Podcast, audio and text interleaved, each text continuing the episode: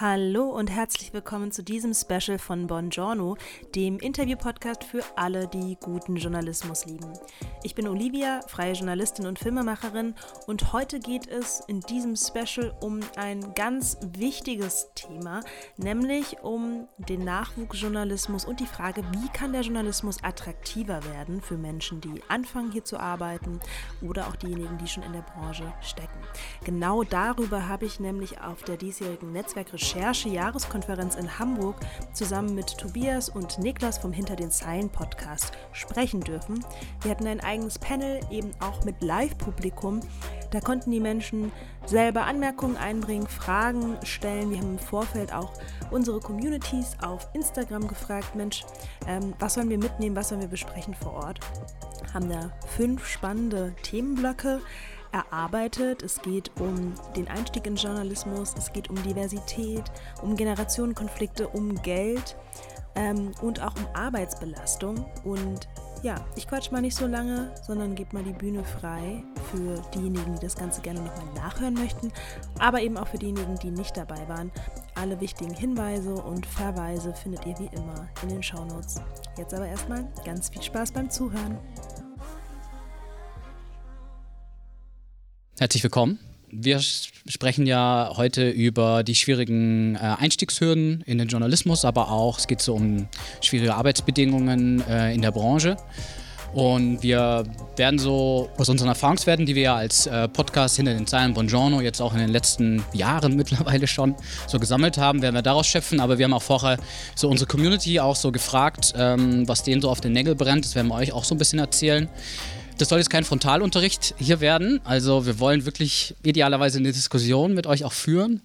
Wir werden so im Gespräch so die Punkte versuchen so ein bisschen zu erarbeiten und uns so die Hauptproblemfelder so erklären, aber dann auch jedes Mal bei jedem Punkt euch dann mit einbeziehen. Also nicht wir erzählen irgendwie erstmal 40 Minuten was und dann könnt ihr zwei Fragen stellen, sondern wir wollen euch wirklich äh, aktiv dazu auffordern, zwischendurch äh, teilzunehmen. Genau, und dann ähm, würden wir uns erstmal kurz vorstellen, wer wir überhaupt sind. Mein Name ist Olivia. Man erkennt mich hier auf dem Bild, weil ich genauso aussehe, wie ich hier sitze. Kurz zum Einstieg, hört denn jemand von euch Buongiorno oder Hinter den Zeilen? Also kennt jemand von euch unsere Podcasts? Yay! Ja, ein paar Hände. Für diejenigen, äh, die, uns, die uns nicht kennen, also mein Name ist Olivia, ich bin die, der Host, die Hostin äh, von äh, Buongiorno. Der Buongiorno Podcast widmet sich der Zukunft des Journalismus, also der Frage, ja, wie soll sich unsere Branche zukünftig gestalten? Wie soll das Ganze aussehen? Das können solche Themen sein wie KI, das kann aber auch sowas sein wie, warum ist Diversität beispielsweise wichtig? Äh, was müssen wir handwerklich als JournalistInnen zukünftig beherrschen? Diesen Podcast gibt es schon eine ganze Weile. Ursprünglich hieß der mal und täglich grüßt und hat sich nur unterschiedlichen Biografien und unterschiedlichen Einstiegen in den Journalismus gewidmet und jetzt hat er sich sozusagen weiterentwickelt und äh, stellt sich eben dieser großen Frage, ja, wie sieht die Zukunft des Journalismus aus? Und das ist ein Interview-Podcast. Ich habe viele Gespräche geführt, so wie ihr bei Hinter den Zeilen ja auch. Und ich übergebe mal das Wort an euch beide. Genau, wir sind äh, Niklas Münch also nicht ich, äh, das ist Niklas Münch und äh, ich bin Tobias Hauster von äh, Hinter den Zeilen, genau, und Bongiorno und Hinter den Zeilen Podcast kooperieren beide mit dem Medium Magazin. Ich glaube, wir kommen später nochmal kurz so, warum sitzen wir überhaupt hier und haben noch so eine Gründungsidee.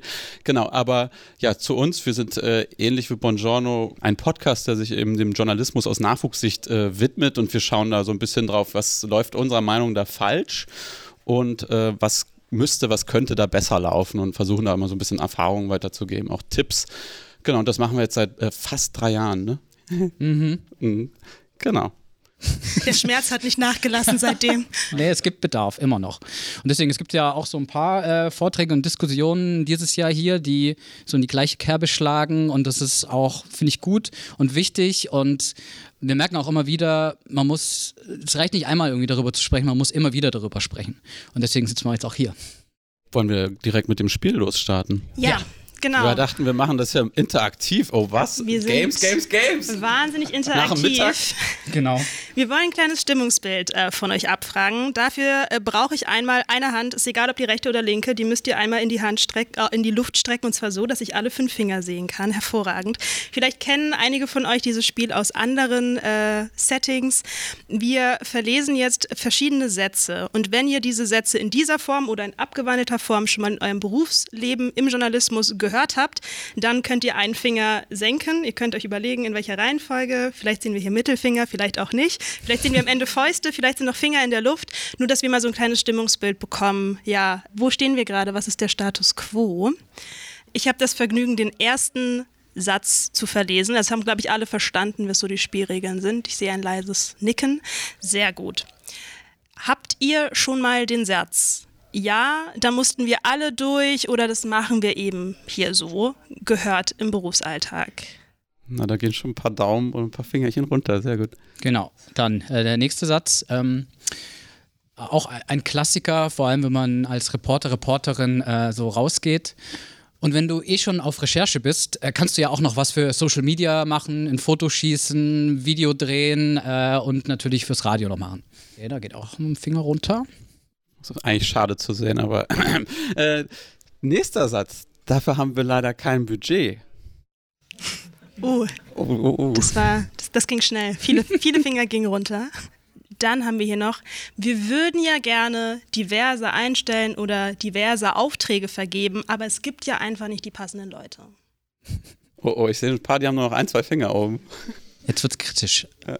Und äh, der letzte Satz äh, lautet, ja, das wusstest du doch vorher, wie die Arbeitsbedingungen oder die Zeiten sind. Ist ja kein, äh, äh Journalismus ist kein äh, 9-to-5-Job. Okay, könnt ihr alle mal gut sichtbar genau, eure Hand in die Luft strecken? Ich versuch's so, ich sehe ganz, da ist eine Faust. äh, da ist, genau, Revolution. Ähm, Widerstand. Es gibt, gibt einen, einen ganz glücklichen mit äh, vier Fingern. Mhm.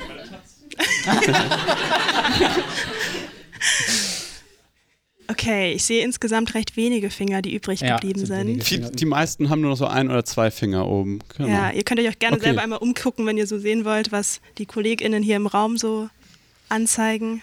Ja, ihr könnt die Hände wieder runternehmen, danke, aber. Vielen ähm, Dank euch. Ja, su super Stimmungsbild. Ja, ja, ich weiß nicht, die, die, Sätze waren ja auch bewusst gewählt. Hm. Nein, ähm, wir haben uns natürlich mit, mit dieser längeren Zeit, die wir schon bei alle zusammen podcasten, auch so, ja, genau sowas immer wieder gehört oder erlebt und eine Expertise erarbeitet, was wie es eigentlich vielleicht so in der Branche aussieht. Aber deshalb vielleicht nochmal zu dir, Olivia. Buongiorno, was war denn da so die Gründungsidee? Warum bist du jetzt dann damit hier? Die Ursprungsidee, also Buongiorno oder auch Untäglich grüßt, wie der Podcast vorher hieß, ähm, den habe ich nicht alleine gegründet, son sondern mit einer guten Freundin zusammen, die auch in die Medien gestartet ist, äh, letzten Endes sich aber gegen den Journalismus entschieden hat.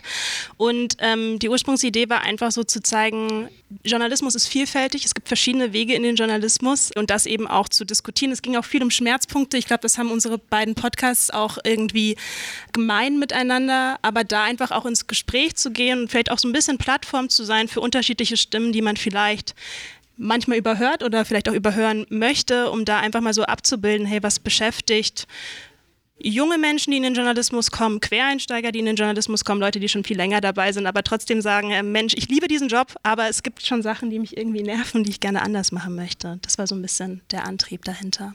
Und wie sah es bei euch beiden aus? Ja, so ähnlich eigentlich, würde ich sagen. Es war ganz ähnlich. Das ein, der eine Part war, dass wir äh, in unserer, wir hatten uns eben auf der Journalistenschule kennengelernt, an der EJS, äh, Rest in Peace. Ähm, und da waren wir halt eine, welche der wenigen, die sich wirklich für Podcasts noch mehr interessiert haben. Also wir hatten eine sehr gute Radioschule und so, aber irgendwie hatten wir da ein Interesse dran. Aber was uns vor allem, was wir gemerkt haben, ja, wir haben ähnlichen Hintergrund, sind beides Arbeiterkinder und haben halt ganz viel gemerkt, wir hatten ähnlichen oder ähnliche Themen uns beschäftigt bei unserem jeweiligen Weg in den Journalismus. Und da war irgendwie so für uns darüber haben wir dann ein bisschen mehr gebondet, würde ich sagen, ne? Genau.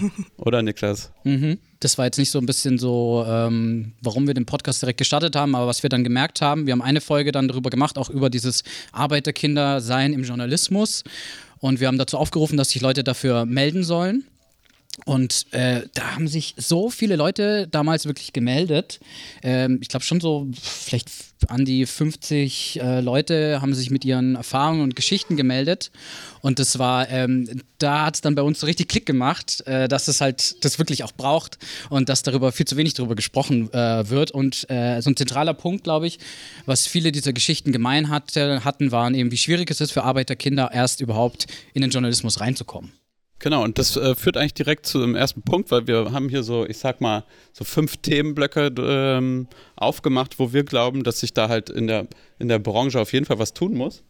Und ähm, wir hatten gerade über einen Einstieg gesprochen, das ist das erste Thema und da würde ich gerne einfach mit einer kleinen Erfahrung, mit einer Anekdote anfangen, äh, jetzt nicht von mir, aber die, und, die uns ähm, jemand geschickt hat, erzählt hat.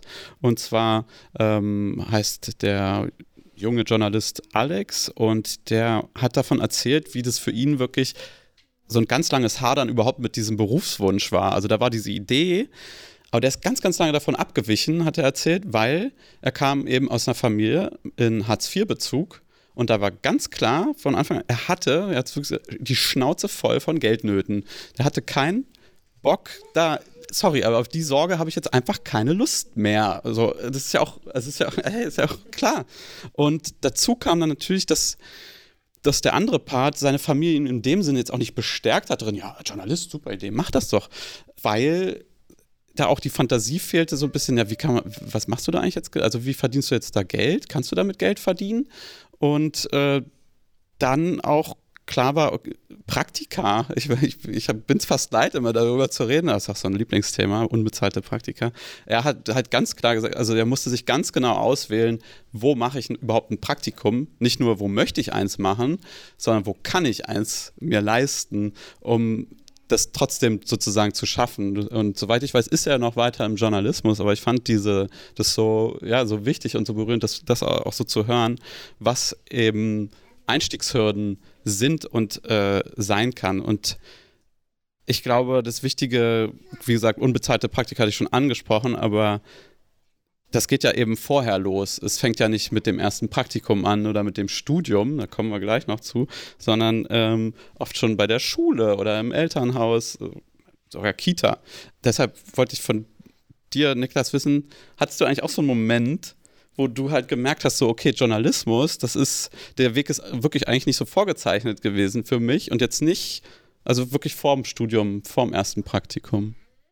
Also für mich war das irgendwie, irgendwie ein interessantes Berufsbild, was, äh, was mich schon interessiert hat und irgendwie cool fand. Aber ich glaube, für mich war ein bisschen das Problem, ich konnte mir das als Beruf nie vorstellen, weil natürlich, wenn du irgendwie aus, einer, äh, aus einem Haushalt und auch aus einer Gegend kommst, wo alle Arbeiter, Arbeiterinnen sind und es da einfach keine erwachsene Bezugsperson gibt, die irgendwie diesen Job überhaupt macht und dass das überhaupt irgendwie ein möglicher als Berufsperspektive überhaupt irgendwie im Raum steht, dann dann kannst du dir das auch überhaupt gar nicht denken. Und bei mir war das dann wirklich ewig so, dass ich mir das überhaupt nicht vorstellen konnte. Vor allem, wenn man das dann auch toll findet, irgendwie dann auch anfängt, irgendwie Zeitungen zu lesen und das so voll begeistert ist, was so die, die, die Journalisten, Journalistinnen da so machen, dann war das ja auch immer so, man konnte sich gar nicht vorstellen, dass man das auch selber machen kann, weil es war dann, es war so voll erhöht, so, oh, die waren so tolle Sachen, das könnte ich irgendwie nie machen.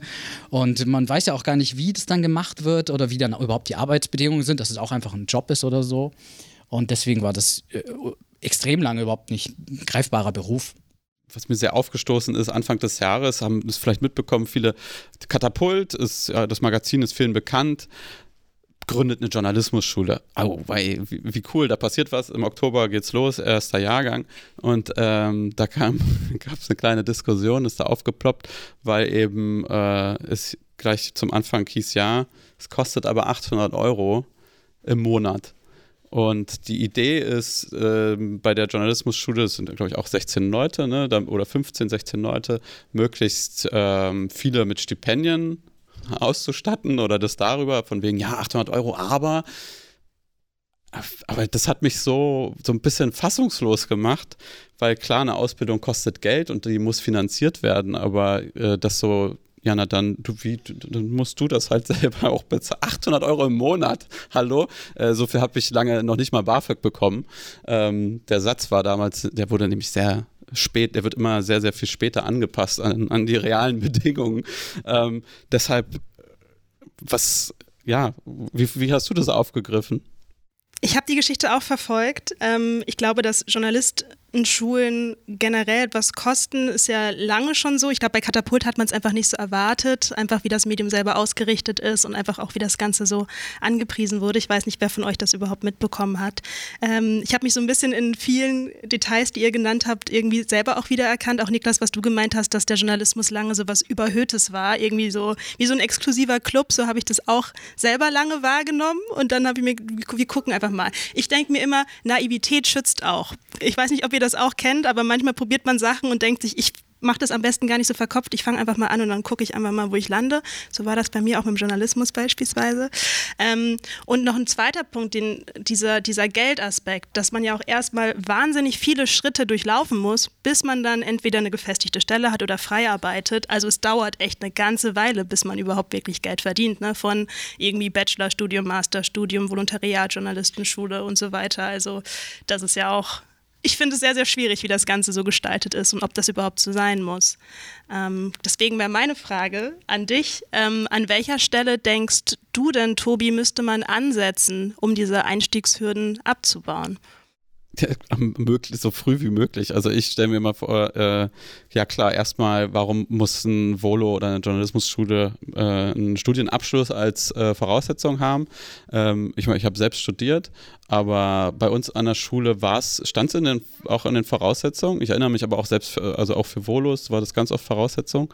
Äh, es wurde letztendlich in der Realität nicht so gehandhabt, weil auch in unserem Jahrgang waren einige, die haben, ich glaube, angefangen zu studieren, aber dann doch nicht. Also es war dann irgendwie nicht so, aber es steht ja erstmal da in der, in der Ausschreibung. Und für ganz vieles doch daran hält, denkst du doch, dass das auch so gemeint ist. Ich habe so richtig noch nicht die Antwort darauf, äh, Olivia. Ich glaube, weil, weil das viel, viel früher ja schon passiert. Äh, anscheinend ist Deutschland auch, obwohl Studieren hier in dem Sinne kein, beispielsweise kein Geld also keine Gebühren kostet oder wenig Gebühren kostet, meist nur Semestergebühr. Man muss sich nicht mit 30.000 verschulden oder sowas, aber äh, trotzdem ist es ist, extrem schwierig in Deutschland sozial aufzusteigen. Und das beschäftigt mich. Ich habe da auch noch das noch nicht so richtig verstanden, warum das selbst in Großbritannien durchlässiger ist, wo du aber irgendwie dann halt 50.000 Pfund oder so dann äh, in den Miesen stehst. Vielleicht habt ihr da ähm, bessere Infos oder Ideen. Ähm, aber ich glaube, ein Anfang wäre allein weg von dieser Akademisierung des Berufs. Das ist so, das kann man so dahin sagen, aber es fängt halt einfach daran an, man kann es ja auch tatsächlich einfach rausstreichen aus den Voraussetzungen und einfach sagen, wir wollen Erfahrung sehen, wir wollen Leidenschaft sehen. Und es ist ja auch so, dass, äh, dass es Programme und Schulen gibt, die genau das von sich sagen. Äh, auch die Springer Akademie.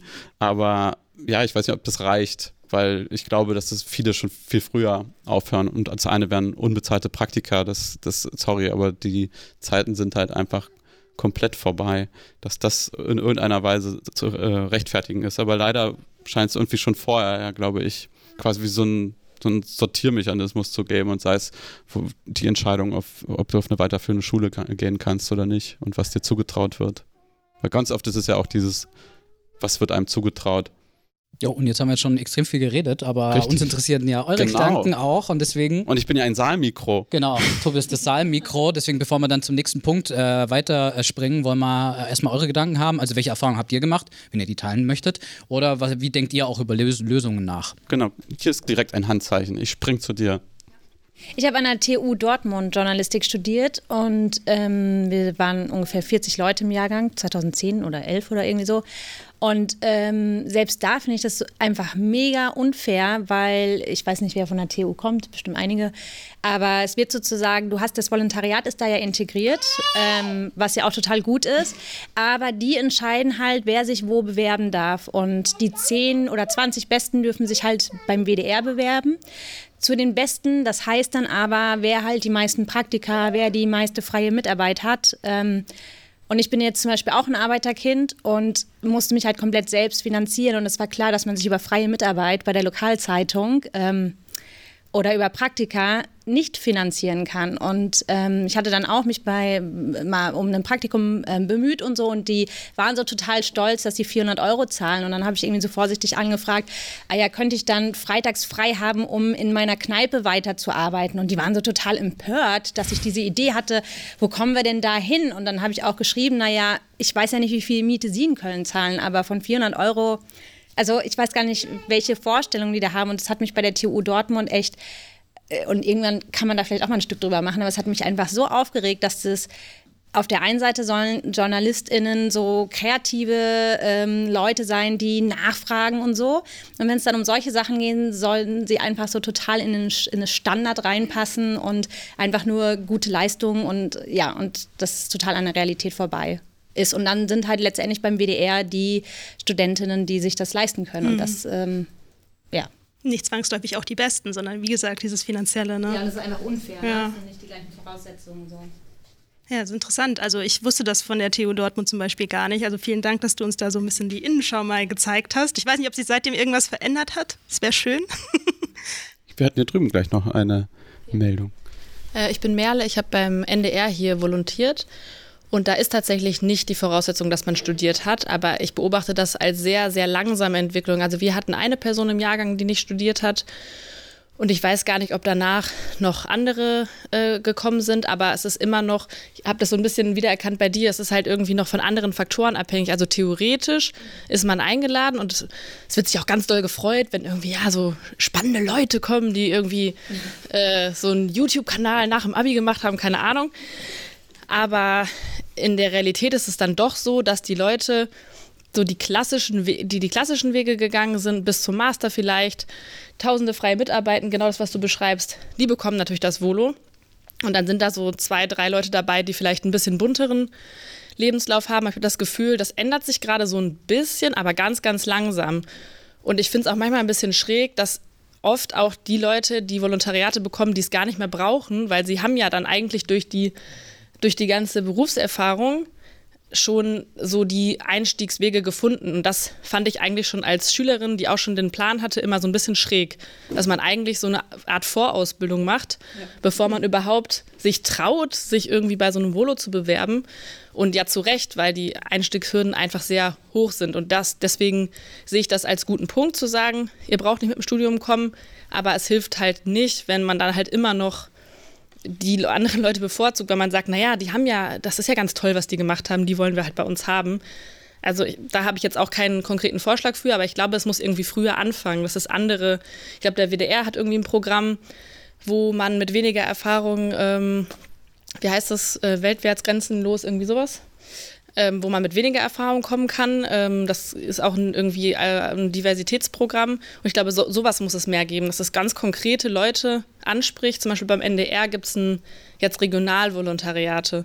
Und ich finde, sowas macht total Sinn. Das ist jetzt vielleicht nicht ähm, in dieser Richtung divers, Richtung Arbeiterfamilie oder der Diversität, aber es geht Richtung diese regionale Spezialisierung, die beim NDR halt eben total dringend gebraucht wird. Und ich finde, sowas ist eine gute Idee dass man einfach sagt, wir brauchen das und benennt es ein bisschen klarer, dann kann man sich halt klarer bewerben. Und ähm, genau, es braucht einfach verschiedene Programme für verschiedene Menschen. Vielen Dank, Merle. Ja, vielleicht noch ein, äh, ein Hinweis. Äh, ich bin nämlich neulich über diese Zahl gestolpert, dass nur 20 Prozent der Deutschen überhaupt einen Studienabschluss haben. Und das, das, dass man sich das vielleicht mal ab und zu bewusst macht, zu welcher Gruppe man vielleicht selber gehört, wenn man studiert hat. Und andersrum, dass da, dass man eben nicht nur für die mit dem Studium berichtet. Da sind noch 80 Prozent.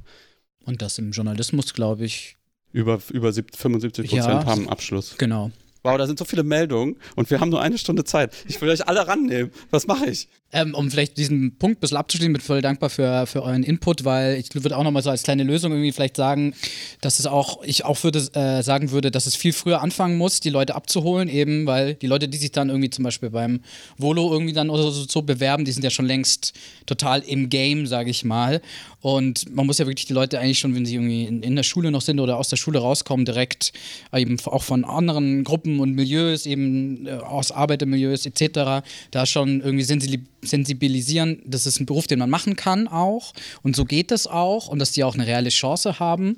Und das ist auch ein bisschen der Punkt unseres Vortrags. Man muss das jetzt auch oder wir müssen das auch in Zukunft machen die Branche muss das machen, weil äh, das Interesse am Journalismus nimmt ja als, als Beruf nimmt ja äh, ab, wenn man sich anguckt äh, an Bewerbungen für Volos und Journalismusschulen. Ich, ich, wir haben, hast du noch, noch, noch vier genauso große Punkte? Nein.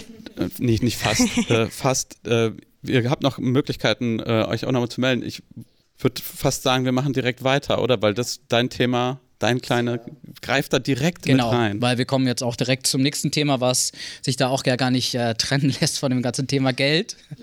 Wir hatten es ja auch schon, ähm, das ist ja einfach eine große Einstiegshürde überhaupt. Äh, fand ich auch schön dein, äh, dein Erfahrungsbericht, weil ich kann, kann da total relaten, weil als ich damals mich dann für den Journalismus interessiert habe, äh, habe ich mir damals ähm, wollte mir ein Urlaubssemester nehmen, äh, um mal irgendwie so ein ordentliches Praktikum mal zu machen und war total unerfahren, hatte noch gar keinen Plan und das Problem war, ich habe halt BAföG bekommen und davon habe ich halt gelebt und wenn ich, damals war es noch so, wenn man Urlaubssemester gemacht hat, dann hat man halt kein BAföG bekommen für das Semester, so. Und für mich hat es halt geheißen, okay, ich muss mich irgendwie komplett jetzt in diesem halben Jahr irgendwie selber finanzieren, weil ich habe keine Rücklagen und nichts. Und dann äh, habe ich mich für diese äh, Praktika beworben und dann halt gecheckt, ah, Moment mal, ähm, man verdient da ja irgendwie gar nichts. und das Höchste, was man irgendwie kriegt, sind 400 Euro irgendwie bei der SZ. Aber bei der SZ komme ich wahrscheinlich eh nicht rein, weil das ist irgendwie mein erstes journalistisches Praktikum überhaupt. Und dann war ich dann voll so, hä, aber wie, wie machen das denn andere Leute? Weil irgendwie, ich muss auch irgendwie Geld verdienen noch. Also es hat komplett, äh, ich hab, war da wirklich komplett verwirrt, einfach nur, weil ich halt irgendwie auch niemand so wirklich kannte, der das auch schon gemacht hat und so. Und genau, dann war es dann irgendwie so, dass ich irgendwie bei einem ähm, Bürgerradio gelandet bin. Die haben zwar auch nichts bezahlt, aber die waren halt relativ gechillt, was so Zeiten anging, weil dann konnte ich dann halt, musste ich nicht permanent da sein, war kein 40, äh, 40 äh, Stunden Job und dann habe ich äh, irgendwie morgens bei H&M gearbeitet, dann bin ich in der Redaktion und abends habe ich irgendwie Bier verkauft bei Konzerten. Und so hat es dann geklappt, aber... Und da hat sich keiner echauffiert, warum du jetzt... Äh, ja, genau, da hat sich äh, immerhin, niemand immerhin. echauffiert. Ich weiß gar nicht, ob ich das auch dann so viel erzählt habe, weil das natürlich dann mal nach einer anderen Ebene äh, redet man dann darüber. So, genau, das ist ja dann... Ähm, Money. äh, Genau, Geld, Einstiegshürde, aber dann geht es ja weiter. Es geht ja nicht nur, das Geldproblem ist ja nicht nur eins des Einstiegs, sondern dann auch, wenn man dann da arbeitet, dass die Bedingungen dann immer äh, schlechter werden. Und ich möchte jetzt auch gar keine Anek- Anekdote erzählen, weil ihr auch so viel zu erzählen habt und ähm, würde, glaube erstmal an eine Frage an euch wenden. Und zwar ist ein bisschen spezifisch, aber vielleicht habt ihr eine Antwort. Wann war es das letzte Mal, dass ihr irgendwie eine Recherche oder einen Auftrag übernommen habt, wo dann aber irgendwie die Bezahlung leider echt so mäßig war und ihr dann irgendwie äh, das halt nur so halbgar vielleicht auch machen konntet oder das dann auch wirklich ihr vor dem Dilemma wart. Irgendwie, ich habe irgendwie voll Bock auf das Thema und das ist wichtig, aber ich kann es jetzt eigentlich gar nicht so richtig machen, weil die Bezahlung ähm, irgendwie. Hattet ihr sowas das letzte Mal? Ich arbeite freiberuflich. Ich weiß nicht, wer hier im Raum auch als Freie arbeitet. Nicken, einige nicken. Genau. Deswegen, dass diese Frage stellt man sich, glaube ich, als freischaffende Person immer bei jedem Auftrag. Äh, ich arbeite jetzt seit fast zwei Jahren als Freie und das allererste, was ich gemacht habe, und das ist wirklich einfach nur durch Zuschauen, wie andere KollegInnen mit dem Thema umgegangen sind. Nur dadurch habe ich das gelernt, dass ich mir von Anfang an wirklich so eine Schmerzgrenze gesetzt habe, wo ich auch gesagt habe, so ich kann unter diesem Honorar nicht arbeiten, weil sonst kann ich davon nicht leben. Und dadurch, klar, sind mir irgendwie manche Recherchen auch so durch die Finger geglitten, aber das ist der Tod, den ich bereit bin zu sterben, muss ich ehrlich sagen. Also es, das tut irgendwie weh. Man macht ja Journalismus auch oft aus so einem Idealismus oder man hat auch bestimmte Herzensthemen. Aber das ist, es ist halt leider irgendwie die traurige und bittere Realität, dass es dann eben oft am Geld irgendwie ähm, ja, daran scheitert. Deswegen, ich kann es nicht konkret benennen. Das ist so ein bisschen, ich versuche das präventiv von mir wegzuhalten. Das ist gesund. ja, Das klingt manchmal gesund. klappt's, äh, meistens klappt es tatsächlich, aber auch nicht immer. Wie ist es bei dir? Äh, ähnlich. Ich glaube, ich, ich erinnere mich gerade, dass ich die letzten Male einfach, ich habe jetzt sehr oft Nein gesagt, weil ich gemerkt habe, gut. so, nee, aber ich mache halt, der, das andere ist, dann mache ich heute, ich mache gerade viel Dienste, einfach Redakteur, Re Reporterdienste, die sind auch oft äh, stressig, aber da weiß ich, ich kriege am Ende des Tages habe ich dieses Geld, damit kann ich mir erstmal einen Puffer aufbauen und dann kann ich auch mal wieder drei, vier Tage mich einer Recherche zuwenden, wo ich gar nicht weiß, was, also wie viel kommt da am Ende rum, wie viel Zeit brauche ich wirklich, ich weiß es immer mehr, als, als ich mir schön rechne oder denke. Und ähm, kann ich jetzt wieder auch mal einen Text schreiben, was ich eigentlich sehr schade finde. Ich komme eigentlich sehr vom Schreiben und mache es immer weniger, weil es einfach nicht, nicht so drin ist. Ich das Ich habe seit einem halben Jahr nichts mehr geschrieben, Tobi. Hm, ja. Ja, also, ja, okay. ja, ja, das, ähm, genau. Also, das letzte Mal, dass ich das gemacht habe, war letztes Jahr im September. Habe ich einen Text geschrieben, den habe ich trotzdem auch veröffentlicht, aber eigentlich für ein Honorar, was es gar nicht ging. Ähm, aber es, der Text war mir dann wichtig. Hm. Ja. Ja, jetzt äh, Frage ans Publikum. Also, wie geht ihr damit um? Oder allgemein die Geldfrage, jetzt vor allem bei euren Arbeitsbedingungen, was, wo hakt es da? Aber wir sind, können jetzt auch schon über Lösungen sprechen. Also, entweder komplett Nein sagen, aber da ist dann auch wieder die Frage, kann man sich das leisten? Ja, total. Ich komme mal rum. Oder? Ja, das, das, kriegen wir schon alles hin. Ich bin, das Wand, ich bin ein Saalmikro. Und stolz darauf. einfach so entspannt in die Ecke. Hi, ich bin Marius. Ähm, ich arbeite auch frei und äh, das jetzt auch schon einige Jahre. Und ich habe damals, als ich 2017 meinen ersten großen Text angeboten habe, nämlich der Zeit, ähm, die Erfahrung gemacht, dass ich da ziemlich gut reinkam, weil die auch echt Interesse hatten. Also ich habe mitgenommen, dass man irgendwie am Anfang viel Mut haben sollte, aber das dann auch klappt. Aber das war, eine Lang das war ein Langzeitprojekt. Ich mache eigentlich nur Langzeitprojekte. Das mit dem Geld war mir da halt überhaupt nicht klar, ne? weil du arbeitest ein Jahr an einem Text und am Ende kriegst du zweieinhalbtausend Euro. So, das, äh, da fällt man irgendwie dann doch sehr hart und das hat bei mir dazu geführt, dass ich im Grunde jetzt auch gar nicht mehr schreibe, sondern nur noch Radio mache. Ähm, und da die Erfahrung gemacht habe, dass äh, wenn man sagt, wie lange solche Projekte dauern, ähm, und da auch den Mut aufbringt, über Zahlen wirklich zu reden und zu sagen, es muss so viel sein, dass man häufiger gute Erfahrungen macht, als man das zunächst annimmt tatsächlich. Ja. Das ist doch schön zu hören. Ja, ich glaube, die Redaktionen müssen auch einfach langsam merken, Te Texte kosten. Ihr wollt gut geschriebene Texte, dann ja, dann müsst ihr auch so zahlen. War da noch eine Meldung? Ich habe das so schnell nicht gesehen. Das war die erste. Hier vorne. Ja. Ähm, also ich finde es auch total schwierig und ich habe jetzt auch zum ersten Mal wieder einen ähm, Auftrag für Print angenommen, äh, weil ich mache sonst auch nur Radio und auch habe viele Schichten und so gemacht. Und mein Problem ist so ein bisschen, dass ich finde, mit diesen Schichten oder nur mit Radio bekommt man vielleicht nicht irgendwie so eine Aufmerksamkeit, wenn man mal vielleicht irgendwann ein Sachbuch schreiben möchte oder so. Da habe ich schon das Gefühl, dass es über Print schon noch eine andere ähm, Aufmerksamkeit gibt. Beim Radio ist das oft so, ja. Und habe dann jetzt auch dem Freitag was angeboten und ich wusste ja, dass der Freitag, ne, also es sind halt irgendwie coole Sachen, aber dann zahlen die irgendwie so 300 Euro für 9000 Zeichen. Ich mache das jetzt auch mal so, das ist so eine Mischkalkulation, dass ich dann denke, okay, ich verdiene mein Geld beim WDR und dann einmal im Monat vielleicht noch irgendwie sowas. Ähm, aber halt, das sind dann auch eher so strategische ähm, Vorgehensweisen. Also würde mich auch voll mal interessieren, wie das andere ähm, machen. Ich finde, das ist ein total spannender Aspekt, wenn ich hier einmal kurz ergänzen kann, weil ich glaube, so diese Frage, wie, was ist das eigene Geschäftsmodell? Wie viel schreibe ich, wie viel mache ich Radio wie viel mache ich Fernsehen? Mache ich das überhaupt? Habe ich das überhaupt gelernt? Ich komme zum Beispiel gebürtig aus dem Printjournalismus, ich bin Magazinjournalistin. Ich habe viele Sachen nicht gelernt, die ich aber heute mache. Das funktioniert, aber man braucht halt irgendwie ja, man muss sich diese Freiheiten irgendwie nehmen können. Du hast auch eben vorhin gesagt, ne, kann man sich das leisten? Also das ist natürlich auch ein wichtiger Aspekt. Manchmal ist man, glaube ich, in einer finanziellen Situation, dann nimmt man lieber einen, Anführungszeichen, Scheißjob an, als lieber gar keinen, ne, wenn man als, als Freischaffender zum Beispiel unterwegs ist.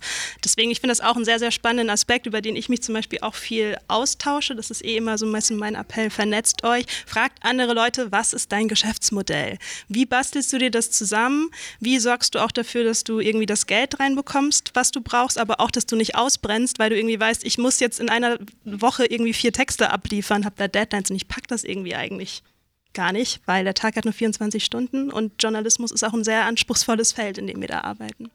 Wenn wir jetzt auch über Lösungen sprechen, wenn wir auch über Lösungen für die Branche sprechen, also wenn man es sich leisten kann, dann ist auf jeden Fall sinnvoll, Nein zu sagen, weil die Hoffnung besteht, wenn oft genug Nein gesagt wird, dass dann verstanden wird, ah, okay, bevor wir jetzt irgendwie gar keine Texte mehr irgendwie haben, weil alle Nein sagen, müssen wir dann doch nochmal über die Honorare nachdenken. Das ist eine naive Hoffnung, es tut mir leid. Ich glaube, weiß nicht, ob die so naiv ist, weil ich auch schon mal das Feedback bekommen habe, hatte ich einen Text und dann war, war der Redakteur total glücklich, dass da sozusagen so wenig Arbeit dran war. Der musste nichts groß redigieren und war so, oh schön. Und ich hatte auch noch Bilder mitgedacht, also oder Vorschlag hier und dann war so, das ist ja auch weniger Arbeit in der Redaktion. Also eigentlich ist es ja auch eine, eine Fehlkalkulation zu glauben, naja, das, dann kommt halt ein, weiß ich nicht, dann wenn, wenn du es halt schaffst, das Honorar noch weiter zu drücken von der Seite und dann wird aber auch nur das abgeliefert, was in so einer kurzen Zeit irgendwie macht, ja, den Rest drücken wir in der Redaktion zusammen. Nee, das, so einfach ist es nicht. Also das ist ja auch mehr Arbeit. Ähm, aber ich glaube, dass das, ja, es braucht vielleicht noch ein bisschen. Okay, sollen wir zum nächsten Themenkomplex springen? Das, das, fließt ja eher alles ineinander. Ja, genau, das ist alles Total. miteinander verbunden. Wir versuchen hier trotzdem Strategie, äh, ein bisschen das Ganze aufzudröseln, weil wir haben ja so eine tolle PowerPoint-Präsentation. Der nächste äh, Punkt, da dreht es sich um Vielfalt oder Diversität. Ein viel besprochenes Thema des, der letzten Jahre. Ich habe das Gefühl, wenn wir über Diversität sprechen, dann denken wir immer erstmal an Personal. Das ist natürlich ein wichtiger Aspekt, aber ich glaube, bei Diversität im Journalismus geht es auch ganz viel um Inhalte. Ähm, ich möchte da gerne über beide Blöcke einmal sprechen. Äh, ich versuche es so ein bisschen, ich habe selber zu dem Thema auch schon äh, Sachen publiziert. Äh, das ist ein Thema, das beschäftigt mich natürlich auch selbst. Äh, ich bin ja eine, eine afrodeutsche Journalistin, äh, eine afrodeutsche Journalistin. Das beschäftigt mich natürlich aus privater Sicht, auch aus beruflicher Sicht, aber man bekommt auch ganz viel mit. Und wenn wir über Diversität sprechen, dann sprechen wir nicht irgendwie über kulturelle Hintergründe, über Ethnizität und so weiter und so fort. Wir sprechen auch über sozioökonomische Hintergründe. Ist jemand zum Beispiel aus einer Arbeiterinnenfamilie? Was für ein kulturelles Kapital hatte die Person, als sie aufgewachsen ist? Gab es Bücher zu Hause oder nicht? Solche Dinge zählen natürlich auch unter den Diversitätsbegriff, also mal ganz grundsätzlich. Ähm, genau, also ich habe gemerkt, so ähm, bei Buongiorno und auch bei und täglich grüßt haben wir und habe ich immer sehr bewusst darauf auch geachtet, zu schauen, hey, was für einen Hintergrund, was für einen Erfahrungsschatz bringt die Person mit, mit der ich ein Interview führe. Das ist nichts, was ich im Podcast explizit ausflagge. Da steht jetzt nicht irgendwie, Person XY ist irgendwie queer, Person XY hat irgendeine Form von Behinderung, die vielleicht nicht sichtbar ist. Aber das ist natürlich was, was auch da reinspielt in das, in die Arbeit von so einer Person.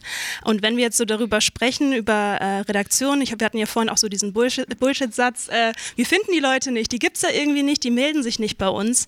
Ähm, dazu gibt es auch ganz viel Forschung, die beispielsweise zeigt, na klar, also ich meine, wenn ich nicht das Umfeld schaffe in einer Redaktion, in, äh, in der Diversität und Vielfalt gern gesehen ist, in der Personen sich auch, auch ausdrücken können, wer hat dann Bock da zu arbeiten? Wer will sich da bewerben? Das ist natürlich so ein bisschen die Frage, so, hm, okay, man guckt sich immer an, wer sitzt da in der Redaktion, kann ich mich mit so einer Person identifizieren. Ich habe da, hab da eigentlich ein tolles Buch mitgebracht. Ich möchte es einmal ganz kurz hochhalten, weil das ist das Buch, das mir meine Mama damals gekauft hat, als ich in den Journalismus wollte. Ich weiß nicht, ob ihr das kennt. Ähm, ich kann es auch mal durch die Reihen geben. Es heißt Wege in den Traumberuf Journalismus. Da sind dann irgendwie so Leute drauf, wie zum Beispiel Kai Diekmann von der Bild, äh, Tom Buro, aber auch Anne Will. Und da steht dann irgendwie drin, wer irgendwie einen 1-Schnitt hatte, wer alles studiert hat und pipapo. Und dann kriegt man mal so irgendwie so einen Eindruck als junger Mensch, der den Journalismus möchte. Was sind das so für Leute? Die sind sich alle ein bis, bisschen ähnlich, sagen wir mal so. ähm, auf jeden zeithistorisches Fall, Dokument. Ja, ja, ja schön. Ne? Also könnt ihr euch später gerne gerne mal angucken. Also das ist dieser eine Aspekt und auch wenn ich mit anderen Journalistinnen gesprochen habe, dann ist natürlich dieses Ding, bin ich jetzt Token in einer Redaktion, bin ich der Quoten XY, bin ich jetzt zum Beispiel die Person mit einem russischen Background und muss die ganze Zeit die Russland-Themen bedienen, bin ich was auch immer und bin dann plötzlich Experte per meiner Existenz für ein Thema, für das ich aber vielleicht eigentlich gar nicht stehen möchte, weil ich bin eigentlich Sportredakteur. Das ist so mein Herzensthema. Äh, ich glaube, das ist so ein bisschen die personelle, ähm, also wenn es irgendwie darum geht, so wie ist das Ganze im Team geregelt und diese andere, die inhaltliche, der inhaltliche Aspekt ist natürlich, erreicht die Formate, die wir haben, die Formate, die wir konzipieren, erreichten die überhaupt die Vielfalt unserer Gesellschaft? Bildet das das Ganze ab, wie wir hier als Menschen äh, in Deutschland äh, zusammensitzen. Und ich glaube, da arbeitet der Journalismus immer noch viel zu oft irgendwie an einem möglichen Zielpublikum auch vorbei. Äh, ja, da wäre jetzt, jetzt habe ich ganz, ganz viel geredet natürlich, aber mich würde auch voll interessieren, was eure Meinung dazu ist, jetzt entweder zu dem Thema, ja, äh, wie sind wir so personell aufgestellt oder zu diesem inhaltlichen Aspekt. Mm, was mich, glaube ich, bei der ganzen Diskussion äh, noch ein bisschen stört in der Branche, dann geben sich viele dann damit zufrieden. Dann werden Hosts von Shows zum Beispiel dann divers besetzt und das sind dann die Gesichter natürlich. Und damit gibt man sich dann so ein bisschen zufrieden. So, ja, wir machen ja hier und so. Und dann ist es dann irgendwie ein ganz großes Anliegen, wenn solche no neue Shows konzipiert werden, damit ja divers besetzt wird, aber halt die Redaktion dahinter und vor allem auch irgendwie sowas wie Führungskräfte oder Strukturen, da ändert sich halt überhaupt nichts. Und das ist so, äh, ich glaube, das, und dar darauf ruht man sich dann auch ein bisschen aus, dass man halt irgendwie andere Gesichter aufgestellt hat, aber dahinter ist irgendwie alles immer noch gleich. Und das, äh, wo ich halt einfach noch merke, dass überhaupt nicht verstanden wird, wie tiefgreifend auch diese Veränderungen irgendwie passieren müssen. Ja, ich äh, gehe da ganz viel durch den Kopf. Ich habe einerseits das Gefühl, dass sich da schon ein bisschen was tut. Ich meine wir sind jetzt bei Netzwerk Recherche und dann stehen auch die neuen deutschen MedienmacherInnen, also mit dem Stand. Also ich habe das Gefühl, da, da passiert schon einiges. Andererseits erlebe ich dann auch, das ist ein trauriges Thema. Nein, Andererseits erlebe ich das dann auch in meinem ersten Job. Ähm, da wird nach außen im Bewerbungsgespräch kommuniziert, ja, wir können nicht viel zahlen, dafür in etwa allen gleich. Und ich dachte, so kenne ich ja von der Taz, okay, kann ich, kann ich mit leben kann ich gut mitleben eigentlich, aber dann erfahre ich in diesem Job, dass das gar nicht so ist. Und ich war festangestellt, Teilzeitstelle, aber äh, genau. Und dann fragt mich eine Kollegin, die da vorher freigearbeitet hat und dann äh, eine Vollzeitstelle angeboten wurde. Du, was kriegst du hier eigentlich? Und ich so, ja, 1,3 brutto äh, für 20 Stunden. Ne? Ähm, und sie, ja, interessant. Mir wurde für die Vollzeitstelle, also 40 Stunden, 400 Euro weniger geboten. Puh. Ja, das kommt noch dazu, ne? Aber ich fand's, also was da habe ich dann gar nicht drüber ge gerechnet, was der Mindestlohn gerade ist, aber das war einfach so, wie bitte?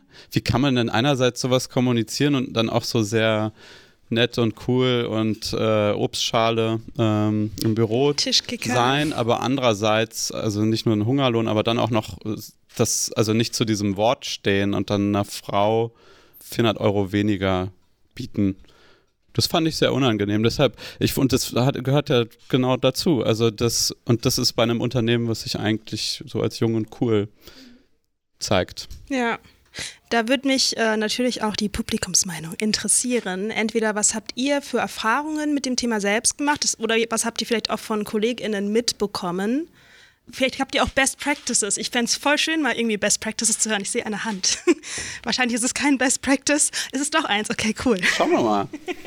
Ähm, ja, ich arbeite selber ähm, für einen TikTok-Kanal und wir hatten vor der Kamera ein sehr, oder haben vor der Kamera ein sehr intersektionales Team, aber am Anfang, als wir damit gestartet sind, sah es in der Redaktion nämlich genauso aus, dass die Redaktion aber nur weiß war. Aber jetzt zwei, drei Jahre später hat sich da halt total was geändert, weil halt eben die CVD dafür gesorgt hat, dass die Leute reinkommen. Ich glaube, das ist halt so das Ding. Also sie auch als weiße Person irgendwie dafür gesorgt hat, hey, ich will, dass die Leute hinter der Kamera auch so divers sind. Und das heißt, glaube ich, ich, wenn die Leute in den Power Positions sich ihrer Macht bewusst sind und dafür auch kämpfen und einstehen, dass dort auch andere Leute reinkommen, die jetzt nicht studiert haben zum Beispiel oder intern in unserer Redaktion wird halt auch gefördert. Also dann wird halt gezeigt, hey, äh, bewirb dich doch mal da bei dem Stipendium oder hey, hier ist ein Nachwuchsprogramm. Also da werden die Links die ganze Zeit reingesendet. Und man hat das Gefühl, es ist nicht so ein Ellenbogending, sondern man hat Lust, auch die Leute halt zu fördern. Und so sind wir jetzt halt nach so zwei, zweieinhalb, drei Jahren einfach auch hinter der Kamera ein sehr intersektionales Team. Cool. Ganz kurz vielleicht äh, auch noch äh, eigene Erfahrung, weil das da auch so ein bisschen in die Richtung geht. Das ist, geht ja in so Richtung Türöffner sein selber und da auch, äh, vielleicht kommt ihr, wir alle auch mal in so Positionen, wo man dann sowas eben auch beeinflussen kann. Und bei dem gleichen Unternehmen, bei dem ich nicht mehr arbeite, äh, wo das äh, eben war, da haben wir es zumindest auch geschafft. Da waren Praktika lange unbezahlt und wir haben es aber geschafft, als Festangestellte, als Freie und Praktikant, als Praktis zusammen das zu ändern, also dafür einzustehen, zu sagen, nee, ähm, das waren dann zwar, weiß ich, ich weiß nicht, wie viel dann wirklich gezahlt wird, aber es wurde beendet. Es wurden dann Praktika immerhin, ich, vergütet kann man kaum sagen, aber aufwandsentschädigt. Genau, das fiel mir dazu noch ein. Ja, gab es hier noch eine Meldung? Ich weiß es gerade gar nicht so genau. Ich glaube nicht. Aber der Aspekt, den du gerade genannt hast und auch von dir, ne, dass man auch selber irgendwie, wenn man zum Beispiel intern irgendwo sitzt, und in einer Power-Position ist. Das ist natürlich top, wenn man selber CVD ist oder Chefredakteurin beispielsweise. Und das zeigt auch eben die Forschung, dass das eben einfach so ein Top-Down-Phänomen ist. Das muss halt von oben ausgehen. Aber es ist auch voll schön zu hören, dass auch wenn irgendwie ihr intern, äh, auch als Nicht-ChefredakteurInnen, so einen Druck aufbauen können, dass sich zumindest ja auch da was äh, verändert. Also finde ich auch immer schön, ein paar positive Entwicklungen zu hören. Das so zu kleinen Lösungsansätzen. Also ich glaube, die große Lösung kann man, kann man eh nicht präsentieren. Ja. Ähm, wir können zum nächsten Punkt übergehen. Ja, gerne. Ich habe es ja schon fast so anklingen lassen mit der, mit der Solidarität. Genau. Und zwar, wir haben das genannt Generationenkonflikt, weil ich glaube, was ganz oft äh, okay, ähm, schon so das Gefühl ist, ich habe schon verschiedene Häuser gesehen von innen. Äh, aber manchmal hat man so Kolleginnen und Kollegen, die so ein bisschen so nach mir die Sinnflut, ähm, die sagen sie, also es wird ja auch überall, hier wird gespart, da wird, aber so ala, naja, ich, ich muss ja nur noch bis zur Rente, ihr müsst da dann halt länger mitleben, aber halt auch ja, haben gute Altverträge, da guckt man ein bisschen neidisch vielleicht drauf. Andererseits wird dann einem auch sowas gesagt, ja, wir müssen auch durch, warum soll das jetzt für euch besser und entspannter werden? Wo ich meine, was ist das für ein Menschenbild? Anderen, ihr müsst auch leiden, ich habe gelitten, du auch. Ähm, äh, ich hoffe, dass ich nicht so werde. Äh, aber eine kleine positive Anekdote, die ich gerne teilen wollte, das war jetzt, äh, ich habe es nicht selber erlebt, aber ich hatte mit ähm, Klaus Schrage mal gesprochen, den muss man nicht unbedingt kennen, aber er ist nicht ganz unwichtig. Der arbeitet oder engagiert sich beim, bei der Deutschen Journalistenunion, ähm, also äh, Journalistengewerkschaft, und da ist nämlich dort der Vorsitzende der Tarifkommission. Das heißt, dieser Mann verhandelt für uns eigentlich mit, zumindest was so ne, mit den Verlagen und so weiter angeht. Der ist jetzt kurz vor der Rente, aber der hat von einer Anekdote erzählt, wie sie es geschafft haben, in einer der letzten Tarifrunden sich auch als Gewerkschaft komplett äh, einstimmig zu beschließen, wir stehen jetzt nicht für eine prozentuale äh, Erhöhung ein, so 5% für alle oder so, weil es gibt ja trotzdem die Leute, die schon länger dabei sind und die verdienen 4 brutto oder irgendwas und dann macht 5% äh, deutlich mehr aus, als wenn du Anfänger äh, oder Anfängerin bist und da mit 2 oder sowas 2000 äh, Euro äh, stehst. Und deshalb haben die gesagt, nee, 200 Euro plus für alle erstmal. Und das ist natürlich anteilig für die, die wenig, weniger haben, deutlich mehr. Und ähm, das, auch wenn das nur eine kleine Sache ist, er hat auch betont, ja, das Wichtige ist eben solidarisch zu sein. Und ich finde, das, das muss eben über die Generation hinweg passieren. Und man muss vielleicht auch ich versuche selber jetzt nicht so, äh, weiß nicht, älteren Kollegen so, ja, naja, der kann ja eh nur eine Sache oder sowas oder, oder auch neidisch sein auf deren Vertrag, das bringt ja auch nichts, sondern schafft es nur zusammen. Und jetzt habe ich da nur eine Frage äh, an euch, ob ihr auch schon mal sowas erlebt habt. Also dieses, ähm, so ein, vielleicht in eurem Redaktionsberufsalltag so eine kleine Art von, ich nenne es mal, generationenübergreifender Solidarität. Ich wünschte, du hättest die Frage andersrum gestellt. Ja, du kannst auch andersrum beantworten. Das ist ja, das ist ja dann, nein, habe ich nicht, aber.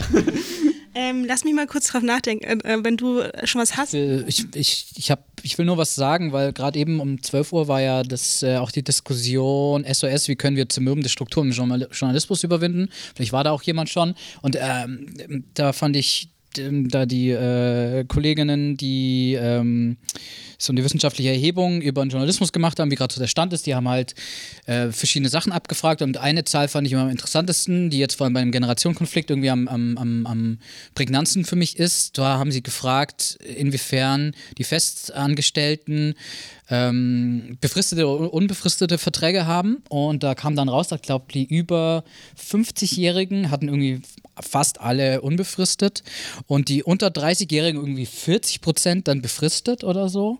Also äh, ich fand das dann irgendwie total krass, also dass es wirklich so krasse Unterschiede gibt, dass dann einfach am bestimmten Alter, äh, Generation wurde irgendwie so ein Cut gemacht, so okay, ab jetzt gibt es keine unbefristeten Verträge mehr. Also so hat sich das fast gelesen. Also das wollte ich nochmal einschmeißen, ein, ähm, weil das schon, finde ich, dramatisch wirklich. Hm, das ist ein super spannender äh, Aspekt, also dass da irgendwie den jüngeren Kollegen auch diese Sicherheit irgendwie abgesprochen wird, die mhm. die Älteren eben noch genau. genießen konnten. Mir ist immer noch kein Positivbeispiel leider eingefallen. Ich, du kannst ja auch gerne ähm, das Gegenteil, also vielleicht hast du ja auch. Äh, ich habe äh, eine Beobachtung, ich glaube, die hat auch viel mit Generationenkonflikt zu tun, die geht ein bisschen in eine andere Richtung. Und zwar erlebe ich das ganz oft, gerade auch bei jungen KollegInnen, die müssen nicht jünger sein als ich, die können auch ein bisschen älter sein als ich, aber ich bezeichne alle einfach mal als jung. Oder sagen wir frisch im Journalismus, die irgendwie wahnsinnig tolle Ideen haben, damit aber bei großen etablierten Medien und dementsprechend auch großen etablierten JournalistInnen und StrippenzieherInnen mit diesen Ideen nicht landen können und dann zum Beispiel selber kleine ja, ein Online-Magazin beispielsweise gründen, was dann aber vielleicht auch relativ schnell wieder eingedampft wird, weil halt die Reichweite nicht da ist, weil eben das finanzie der finanzielle Rückhalt fehlt. Und ich finde es voll schade. Also ich finde erstmal Medien-Startups super cool, also Leute, die äh, sich da diesen Schritt wagen, finde ich sehr, sehr gut. Aber ich finde es sehr, sehr schade, dass gute Ideen von Menschen, die noch relativ frisch im Journalismus sind, einfach oft in etablierten Redaktionen nicht so angenommen werden. Es kommt voll auf das Redaktionshaus, glaube ich, nochmal an. Ich glaube, da gibt es schon unterschiedliche Kulturen, aber das ist trotzdem was, was ich so, wenn ich es jetzt mal pauschalisierend betrachten würde, oder generell betrachten würde, was noch zu oft passiert, dass da einfach junge Ideen nicht gefördert werden, weil man sich denkt, Mensch, der Person fehlt irgendwie die Erfahrung, die muss sich erstmal etablieren, so wie wir das gemacht haben, und dann können wir mal über Ideen sprechen was ich eben auch als Generationskonflikt sehe. Äh, ich gucke hier mal so ein bisschen panisch auf die Uhr. Mhm, deswegen direkt Frage ans Publikum erstmal, oder? Weil da wird mich schon stark die Meinung von euch interessieren, wie, ob ihr diesen Generationenkonflikt als Konflikt wahrnehmt oder was da eure Erfahrungen sind. Gerne auch von den älteren Kollegen und Kolleginnen.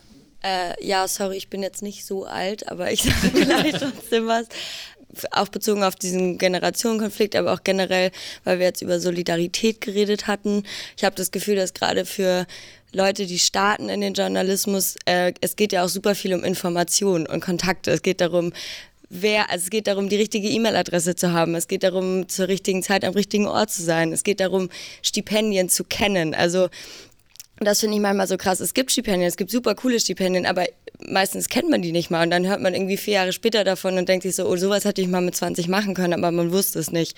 Und ich finde es da super, super wichtig, dass gerade wir jungen JournalistInnen da einfach solidarisch sind miteinander und irgendwie nicht so ellenbogenmäßig. Ich glaube, das machen auch super viele, aber ich persönlich ähm, profitiere mega von anderen JournalistInnen, FreundInnen, die ich habe, die mir einfach schreiben und sagen, ey, da habe ich an dich gedacht oder da habe ich an dich gedacht. Und das ist natürlich auch was, was über Generationen super schön ist, wenn halt ältere, erfahrene Re Re ReporterInnen einem schreiben und sagen, ey, ich habe da an dich gedacht, geh, da doch, geh du doch mal hin, weil das nichts mehr für uns ist. Und ja, da wollte ich nur noch mal sagen, dass wir alle solidarisch zueinander sein sollten. Cool, danke dir. Ja, äh, ganz kleiner Hinweis. Das versuchen wir auch manchmal mit so Folgen. Ne? Wir haben zum Beispiel auch äh, eine ganze Folge nur über Recherchestipendien gemacht und wie man da rankommt. Das ist voll gut. Habt ihr was in die Shownotes reingepackt? Auch das. Hervorragend. Schaut euch die Shownotes an von hinter den Zeilen. Ich kann auch einmal kurz Bongiorno-Werbung machen, weil die letzte Folge ging auch um das Thema Geld genau. und lange Recherchen finanzieren. Also gerade wenn ihr irgendwie auch teamübergreifend so Cross-Border oder Investigativrecherchen machen möchtet, hört euch die Folge an und in und den Shownotes auch, auch nochmal. Ne? Genau, genau, ja. ja. Hey, voll gut. Vereint euch, ihr Podcasts. Mhm. Okay, dann kommen wir noch so zum äh, letzten Aspekt. Ähm, und zwar wollen wir darüber, über die Arbeitsbelastung sprechen. Das ist eigentlich auch ein Riesenpunkt. Und jetzt waren wir eigentlich schon so positiv. Jetzt müssen wir nochmal richtig negativ, müssen wir nochmal runtergehen, glaube ich. Nein, weil wir haben, eine, äh, als wir in Vorbereitung des äh, Vortrags haben wir nach äh, Erfahrungen aus der Community gefragt und äh, da haben wir vor allem eine E-Mail, ähm, das fand ich, hat mich dann schon eine krasse E-Mail bekommen. So, die Person wollte anonym bleiben, aber ähm, deswegen habe ich es anonymisiert. Aber ich wollte jetzt doch ein bisschen was daraus vorlesen, weil es, ähm, ja, die Person sich auch die Zeit genommen hat, äh, sehr lange zu schreiben. Und da geht es nämlich auch um Druck im Journalismus, in der Arbeitsbedingungen. Und sie schreibt, ich wollte gern in einem großen Verlagshaus arbeiten, aber ich lernte ohne Journalistenschule sehr schwer. Also bewarb ich, also bewarb ich mich an der Journalismusschule und es klappte. Die wurde anonymisiert, ja, an der Journalismusschule. Noch bevor es losging, wurde uns eingebläut, dass wir Ausbildungszeit über kaum Privatleben hätten. Abende, Sonn- und Feiertage gehören der Schule. Damals, damals war das für mich okay. Ich war so dankbar, dort zu sein, dass wir rund um die Uhr arbeiteten. Uns wurde gesagt, wir müssten noch härter arbeiten. Gäste erzählten von den goldenen Zeiten von Whisky in Konferenzen und Yachten. Dieses Bild. wer, hat da, wer hat da Springer ich gesagt? Sag, ich sage sag nichts dazu, äh, welche Journalismusschule gemeint ist. Dieses Bild, du musst nur hart genug arbeiten, wurde aufrecht gehalten, obwohl es längst nicht mehr passte. Wer kann wirklich vom Schreiben reich werden? Gegen Ende der Schulzeit hatten die meisten von uns Angst um ihre Beziehungen. Freunde und Freundinnen hatte man ewig nicht gesehen. Die Partnerschaften litten unter dem permanenten Druck und der konsequent hohen Leistungsbereitschaft ohne Pausen. Während der Schulzeit starb meine Oma, eine meiner wichtigsten Bezugspersonen. Ich war nur einen Tag krank, dann musste es weitergehen mit einem großen Text. Zeit für private Gefühle blieben selten.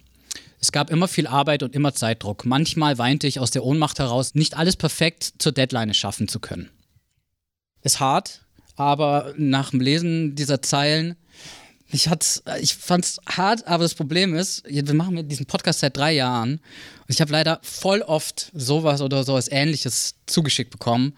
Und äh, deswegen. Oder erzählt bekommen. Oder erzählt bekommen. Es, man, mittlerweile bin ich schon so verdorben, dass ich das gar nicht mehr so, dass mich gar nicht mehr so hart trifft, wie es mich eigentlich treffen sollte. Also mich hat es trotzdem getroffen. Ja, mich hat es jetzt beim Lesen getroffen, muss ich sagen, beim Vorlesen. Ja. Ja.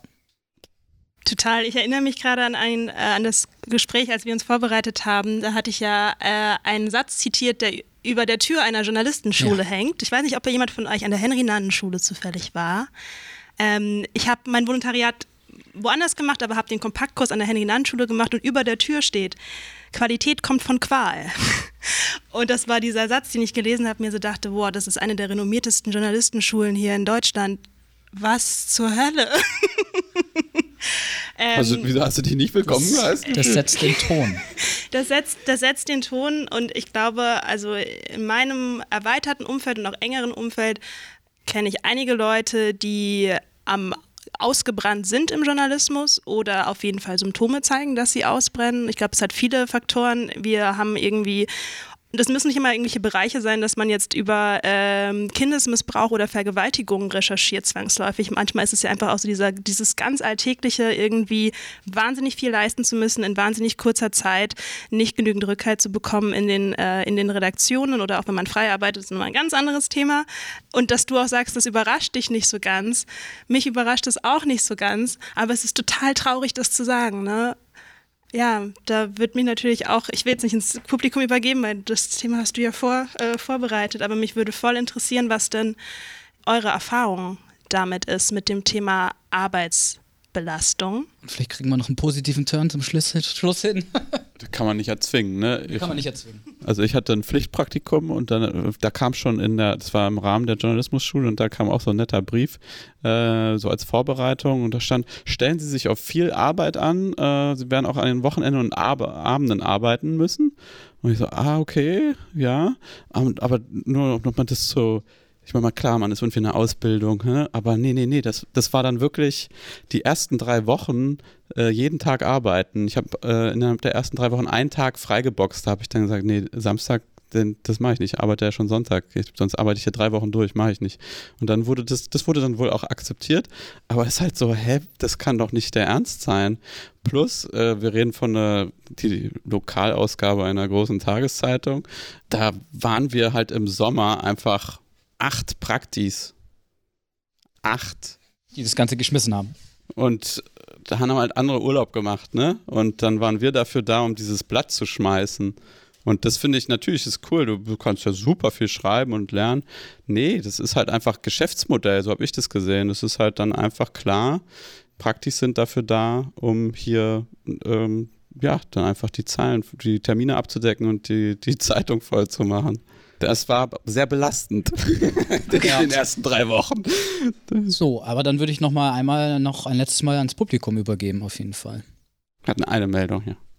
Hallo, äh, mein Name ist Nell. Ich bin von der Georg von Holzbring Schule für Wirtschaftsjournalisten von der Handelsblatt Media Group. Ich bin jetzt auch noch gerade im Volo und für mich ist es tatsächlich nicht dieser Druck, der von außen kommt, sondern eher der Druck, der von innen kommt. Es ist noch nicht mal so, dass jemand sagt, jetzt arbeite mal am Wochenende oder setze dich noch mal hin, schreib noch mal diesen und jenen Text, sondern es ist dieser ständige Vergleich mit den anderen, der mich total fertig macht oft weil einfach oft super viel untereinander verglichen wird, über Texte geredet wird, oh, das war jetzt nicht so gut oder das war total toll und man sich die ganze Zeit denkt, okay, warum habe ich das jetzt nicht so gemacht? Und ähm, es kommt noch nicht mal von den Führungspositionen, würde ich sagen, sondern in der Redaktion selbst. Und da würde ich mir auch tendenziell wünschen, dass man da mehr unterstützend miteinander ist und dass dieser Druck von innen halt ein bisschen weniger wird, weil das ist tendenziell auch sehr zerstörerisch, würde ich sagen.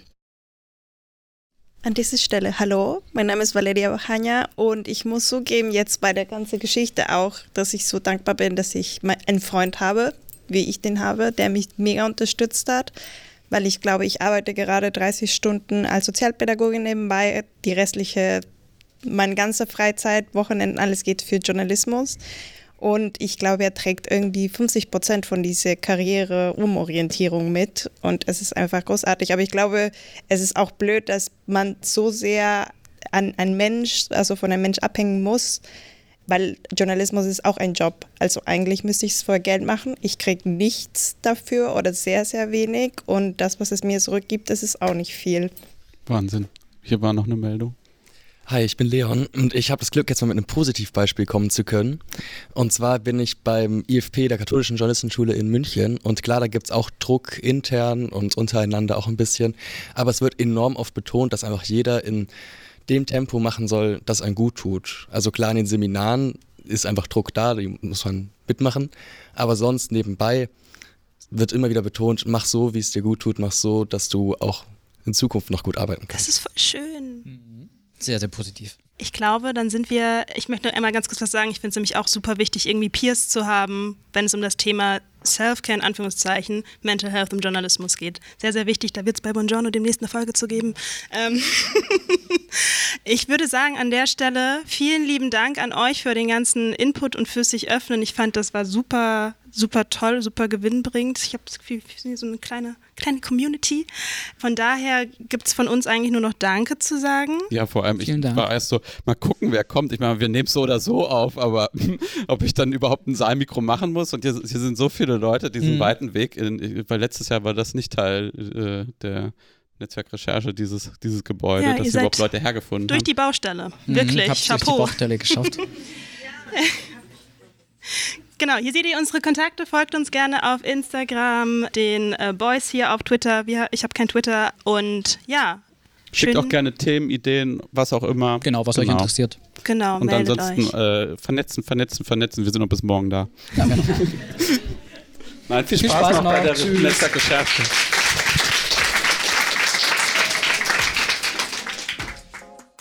So, das war's mit diesem Special von Buongiorno zusammen mit Tobias und Niklas vom Hinter den Zeilen Podcast und eben auch zusammen mit euch, mit all denjenigen, die mitkommentiert haben, die ähm, Fragen gestellt haben und ja, dazu beigetragen haben, dass diese besondere Folge zum Thema Wie kann der Journalismus attraktiver werden entstehen konnte. Vielen Dank an alle HörerInnen, die schon länger dabei sind, die erst seit kurzem dabei sind. Ich freue mich immer noch wahnsinnig darüber, ähm, die Resonanz zu erfahren und mir macht es auch immer noch sehr viel Freude, diesen Podcast zu produzieren. Ähm, das mache ich nach wie vor in meiner Freizeit. Das heißt, wenn ihr diesen Podcast unterstützen möchtet, sei es durch ein Sponsoring oder eine andere Form der Kooperation, kommt gerne auf mich zu. Das könnt ihr machen über Instagram. Da heißt der Podcast at bongiorno.podcast. Da auch die Empfehlung, auf jeden Fall mal dem Hinter den Zeilen Podcast auch zu folgen. Ähm, oder ihr schreibt eine E-Mail an bongiorno.podcast at gmail.com. Teilt diese Folge gerne, wenn sie euch gefallen hat. Guckt gerne nochmal in den Shownotes nach. Vielleicht findet ihr da ja auch die ein oder andere Ressource, die euch in eurem Berufsleben weiterhilft oder die ihr auch anderen JournalistInnen empfehlen könnt. Ich freue mich, wenn ihr das nächste Mal wieder mit dabei seid. Und bis dahin, macht es gut.